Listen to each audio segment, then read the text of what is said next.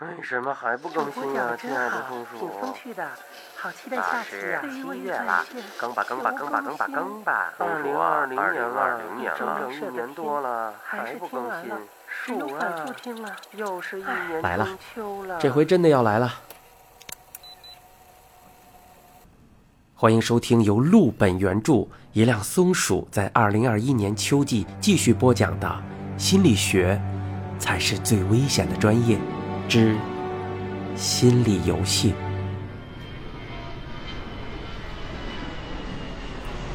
大约十年前，我接触过一个舞台剧项目，导演在圈内很有名气，一直在内容和形式上追求创新。那时候，他想做一台氛围戏剧，换一个如今大家熟悉的词，就是沉浸式戏剧。在我的理解中，沉浸式戏剧最主要的特点就是演员和观众没有距离，舞台和观众席没有边界。演员像蟑螂一样满屋子乱转，观众像打蟑螂一样追着演员满屋子乱看，强调自由和身临其境。欧美国家在舞台剧方面发展的比我们好，这种取消边界的剧种很早就出现了，一直在进化。我这位导演朋友经常去美国演出，也经常在美国看戏，早就知道这么个玩意儿。但是他犹豫了很久，才把做沉浸式戏剧的想法告诉了投资人大哥。要把国外的先锋艺术移植到国内是有很大风险的，最大的障碍就是没有观众基础，也就是票房没有保障。舞台剧本来就不挣钱，愿意投资舞台剧的老板大多靠情怀支撑着。导演是个重情义的人，不愿意拿未知数太多的项目坑人家。当投资人大哥听完了导演的想法后，沉默良久，半天没有表态。正当导演想放弃时，大哥忽然问了一句话：“我琢磨了一下，你的意思我明白，这个东西肯定是个好东西啊，就是可能有水土不服的问题。”咱们最大的风险就是这个，对不对？哎，但是啊，你看看是不是这么回事儿？你说的这种脸贴脸围成一圈看戏，跟咱们在大街上围成一圈看热闹，不是一样吗？那一刻，导演在三十岁不到的年纪，感受到了什么叫做醍醐灌顶。看热闹，A.K.A. 丑歪脖子，中国传统民间艺术桂冠上的一大块瑰宝，源远流长，酱香浓郁。我应该这么说：中国传统民间艺术桂冠上的一大块瑰宝，源远流长，酱香浓郁。自打记事起。导演奶奶就带着穿开裆裤的导演，在胡同里看其他老太太撕头发骂街。一有什么风吹草动，邻居们全都自觉地围拢过来看戏。大家脸贴着脸，里三层外三层，一边嗑瓜子儿，一边拉偏架。这不就是活脱脱的沉浸式戏剧吗？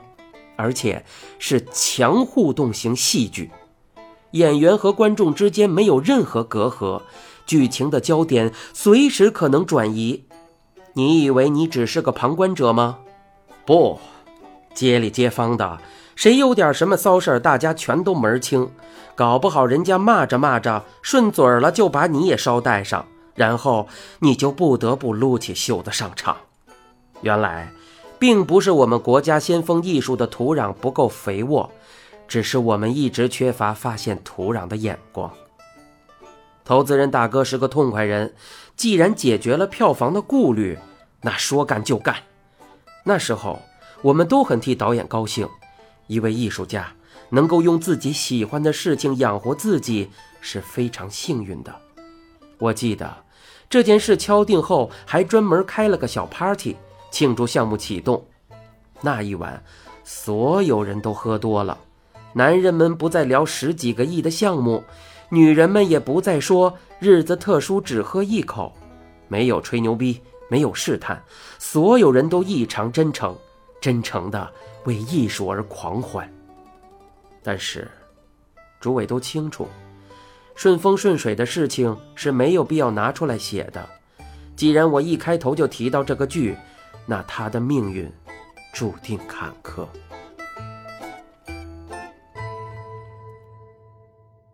如大家所料，这部戏最终并没有搬上公演的舞台，甚至连排练都没有完成。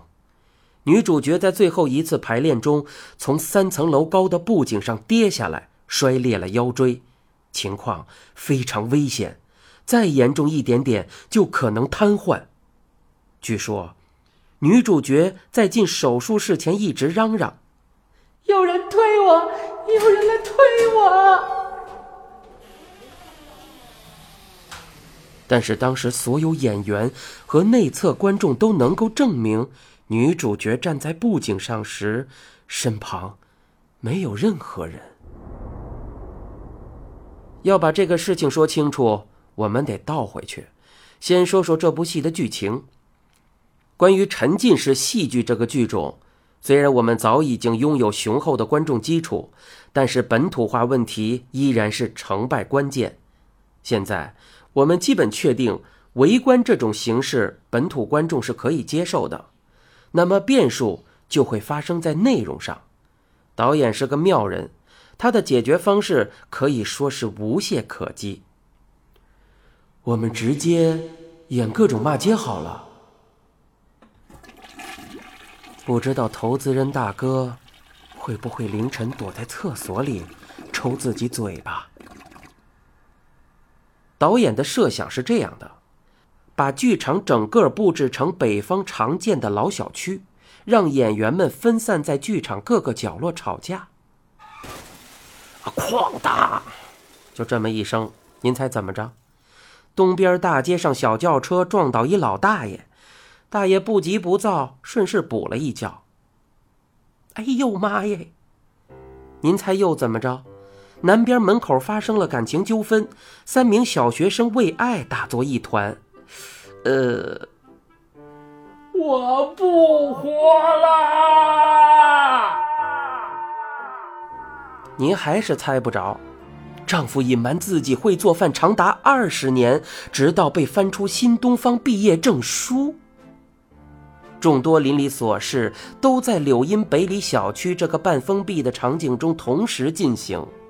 反正处处都在争吵，人生各个阶段的烦恼和尴尬一口气爆发出来，就像爆竹扔进化粪池，向观众扑面而来的不仅仅是戏剧冲突造成的震撼，还有浓浓的不适，想想都觉得刺激。在导演的计划中，观众也有身份，在剧场中的每个人都是柳荫北里的住户。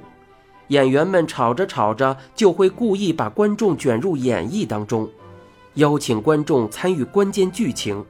只要氛围够好，大家足够投入，观众将逐渐忘记自己是观众，演员也将逐渐忘记自己是演员。我参观过剧组排练，至今仍然清晰地记得导演说过这么一句话。以往的戏剧是演员操纵观众的情绪，现在我们要反过来看，让观众操纵我们。我相信他不仅仅是喊口号玩概念，而是想尽一切办法在执行这个理念。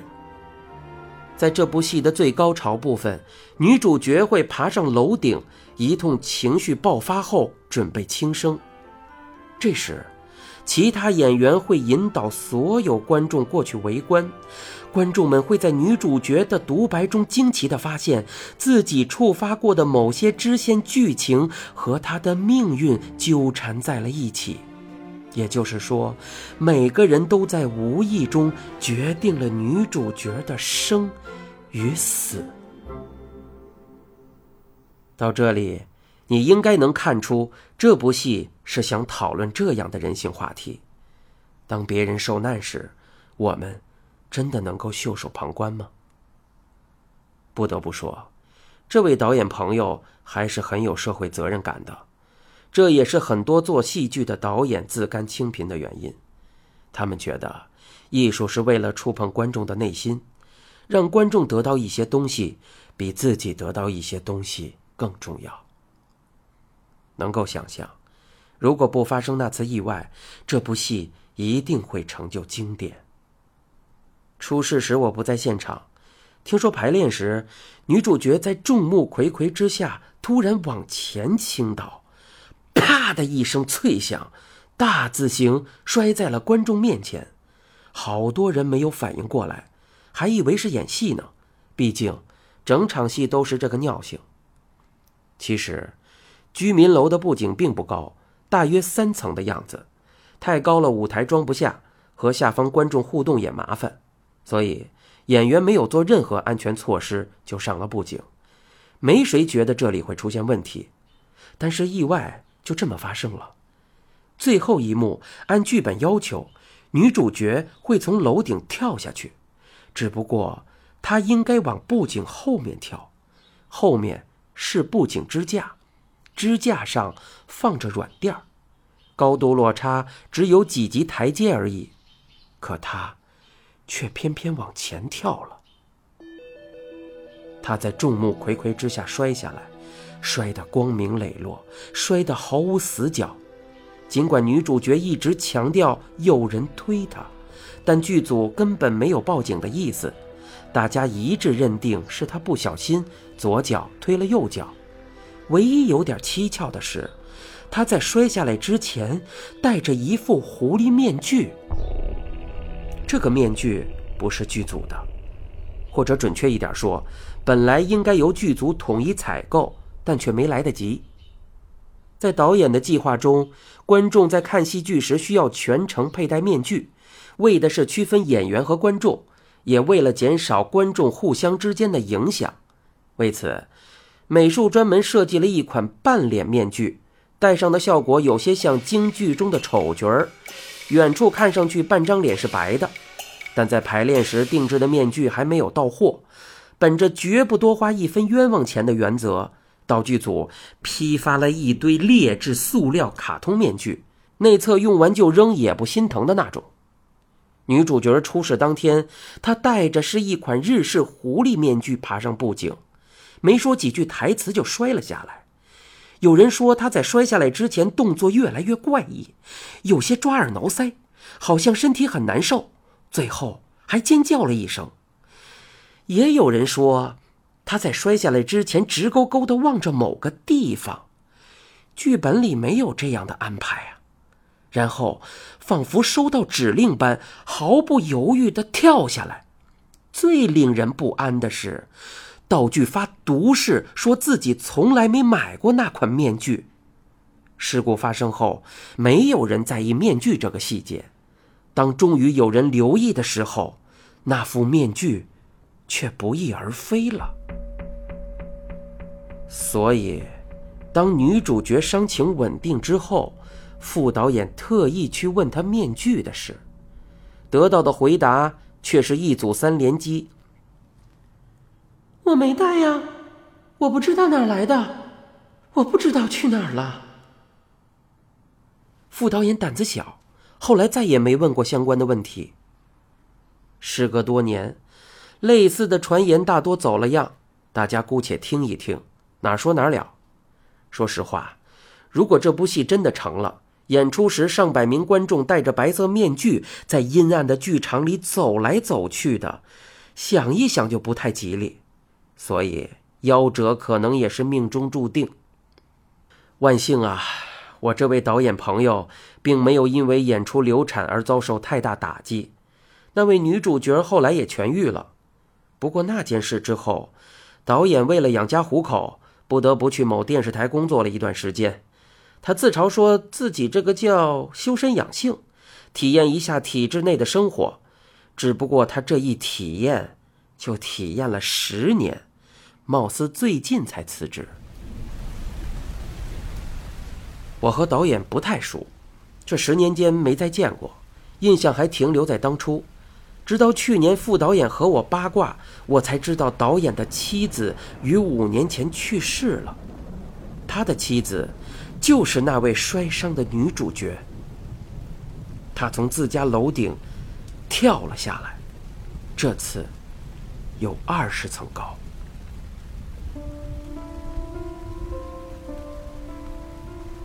这件事很快被定性为自杀，因为女主角有精神病史，并且在家中找到了一封遗书，端端正正的摆放在书桌上。你们没有说，但是我听见了。只有这一句话，用白板笔写在废纸上，是一封不太像遗书的遗书。一开始，警方并没有认定这是遗书。直到在调查取证时，导演这样对警察说：“这是柳荫北里的台词。